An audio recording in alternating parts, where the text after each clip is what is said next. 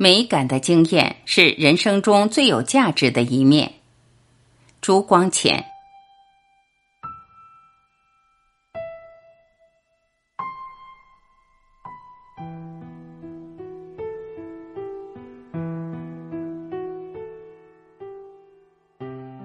一切事物都有几种看法。你说一件事物是美的或是丑的，这也只是一种看法。换一个看法，你说它是真的或是假的；再换一种看法，你说它是善的或是恶的。同时，一件事物看法有多种，所看出来的现象也就有多种。比如园里那一棵古松，无论是你是我，或是任何人，一看到它都说它是古松。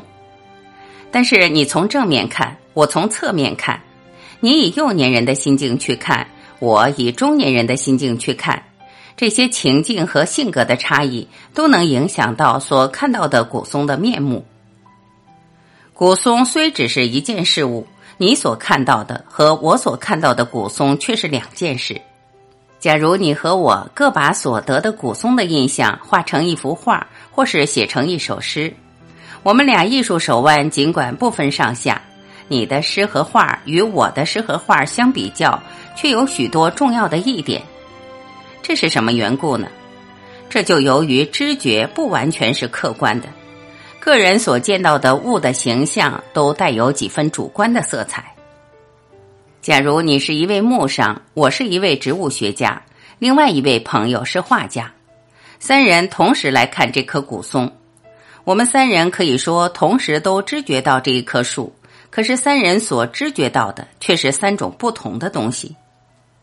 你脱离不了你的木商的欣喜，你所知觉到的只是一颗做某事用值几多钱的木料；我也脱离不了我的植物学家的欣喜，我所知觉到的只是一棵叶为针状、果为球状、四季常青的鲜花植物。我们的朋友画家什么事都不管，只管审美，他所知觉到的只是一棵苍翠劲拔的古树。我们三人的反应态度也不一致。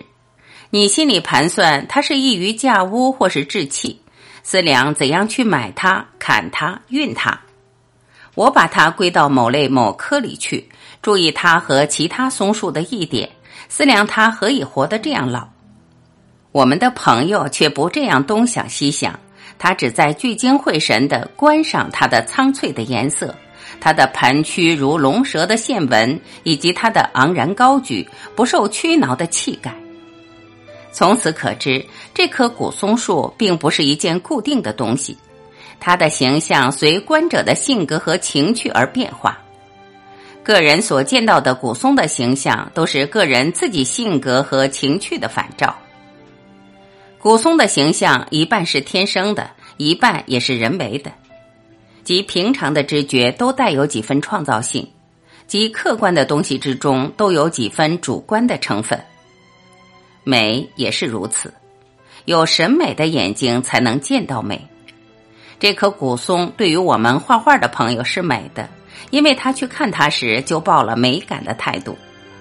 你和我如果也想见到它的美，你须得把你那种木商的实用的态度丢开。我须得把植物学家的科学的态度丢开，专持美感的态度去看它。这三种态度有什么分别呢？先说实用的态度。做人的第一件大事就是维持生活，既要生活，就要讲究如何利用环境。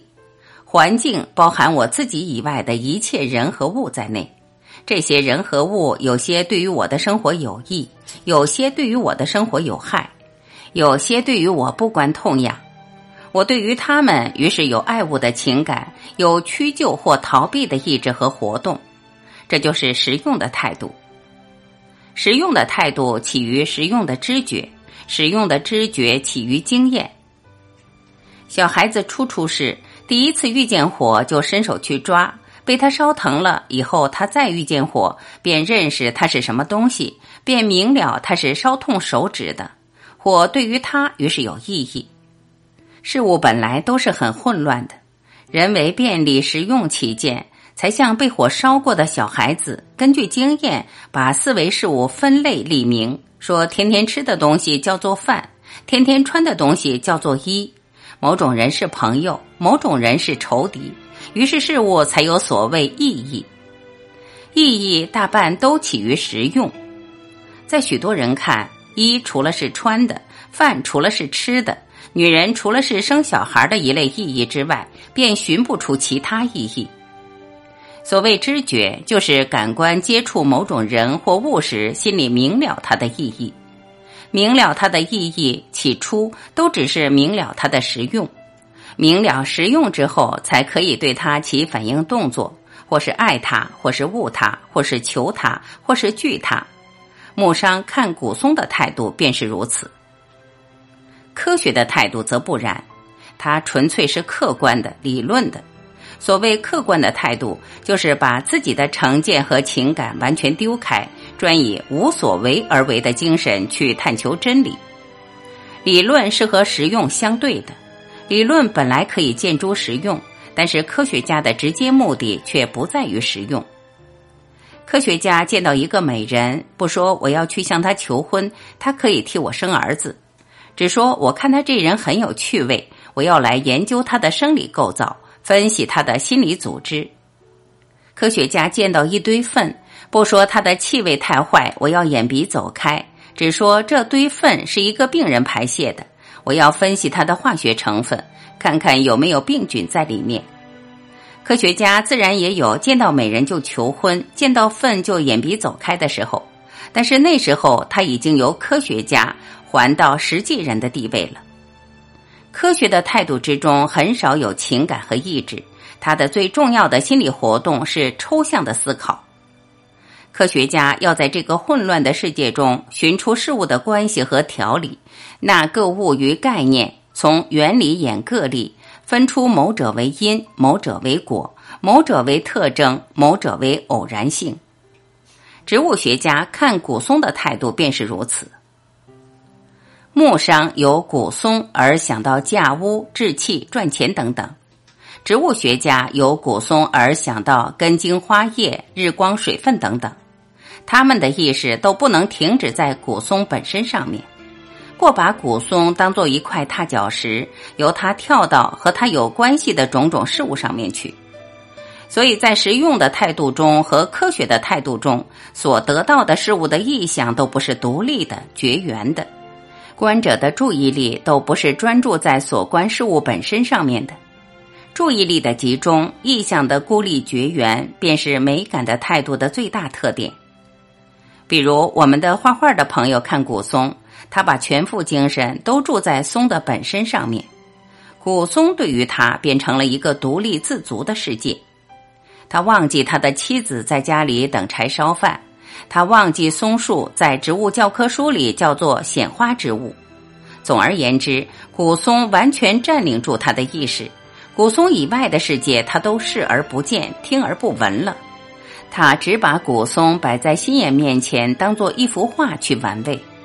他不计较实用，所以心中没有意志和欲念。他不追求关系、条理、因果等等，所以不用抽象的思考。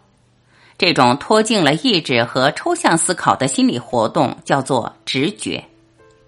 直觉所见到的孤立绝缘的意象叫做形象。美感经验就是形象的直觉，美就是事物呈现形象于直觉时的特质。实用的态度以善为最高目的，科学的态度以真为最高目的，美感的态度以美为最高目的。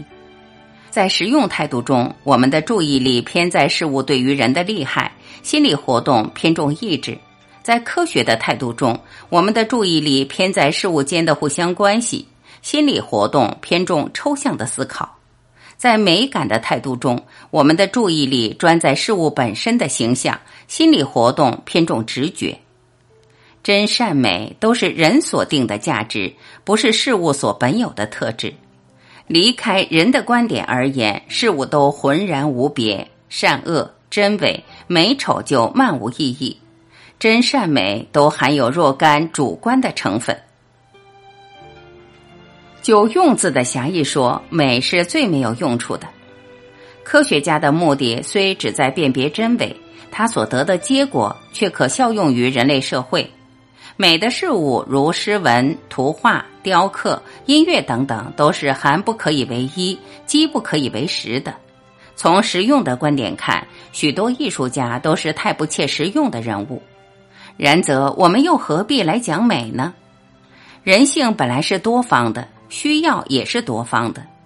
真善美三者具备，才可以算是完全的人。人性中本有饮食欲，渴而无所饮，饥而无所食，固然是一种缺乏；人性中本有求知欲，而没有科学的活动；本有美的嗜好，而没有美感的活动，也未使不是一种缺乏。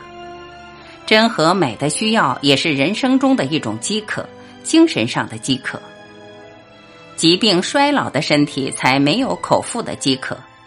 同理，你遇到一个没有精神上的饥渴的人或民族，你可以断定他的心灵已到了疾病衰老的状态。人所以异于其他动物的，就是于饮食男女之外，还有更高尚的祈求，美就是其中之一。是壶就可以驻茶，何必又求它形式、花样、颜色都要好看呢？吃饱了饭就可以睡觉，何必又呕心血去作诗、画画、奏乐呢？生命是与活动同义的，活动越自由，生命也就越有意义。人的实用的活动全是有所为而为，是受环境需要限制的；人的美感的活动全是无所为而为，是环境不需要他活动，而他自己愿意去活动的。在有所为而为的活动中，人是环境需要的奴隶；在无所为而为的活动中，人是自己心灵的主宰。这是单就人说，就物说呢？在实用的和科学的世界中，事物都借着和其他事物发生关系而得到意义；到了孤立绝缘时，就都没有意义。但是在美感世界中，它却能孤立绝缘，却能在本身现出价值。照这样看，我们可以说，美是事物的最有价值的一面，美感的经验是人生中最有价值的一面。许多轰轰烈烈的英雄和美人都过去了，许多轰轰烈烈的成功和失败也都过去了，只有艺术作品真正是不朽的。数千年前的采采卷耳和孔雀东南飞的作者，还能在我们心里点燃很强烈的火焰。虽然在当时，他们不过是大皇帝脚下的不知名的小百姓。秦始皇并吞六国，统一车书；曹孟德带八十万人马下江东，逐鹿千里，旌旗蔽空。这些惊心动魄的成败，对于你有什么意义？对于我有什么意义？但是长城和短歌行对于我们还是很亲切的，还可以使我们心领神会这些骸骨不存的精神气魄。这几段强在，这几句诗在，他们永远对于人是亲切的。由此类推，在几千年或是几万年以后看，现在纷纷扰扰的帝国主义、反帝国主义代表、电影明星之类，对于人有什么意义？我们这个时代是否也有类似长城和短歌行的纪念坊留给后人，让他们觉得我们也还是很亲切的吗？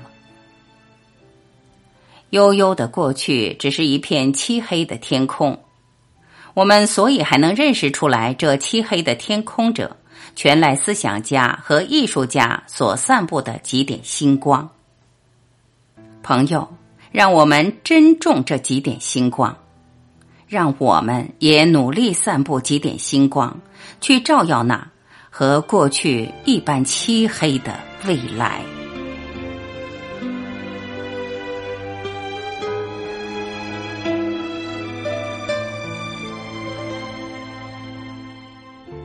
感谢聆听，我是晚琪，今天我们就到这里，明天再会。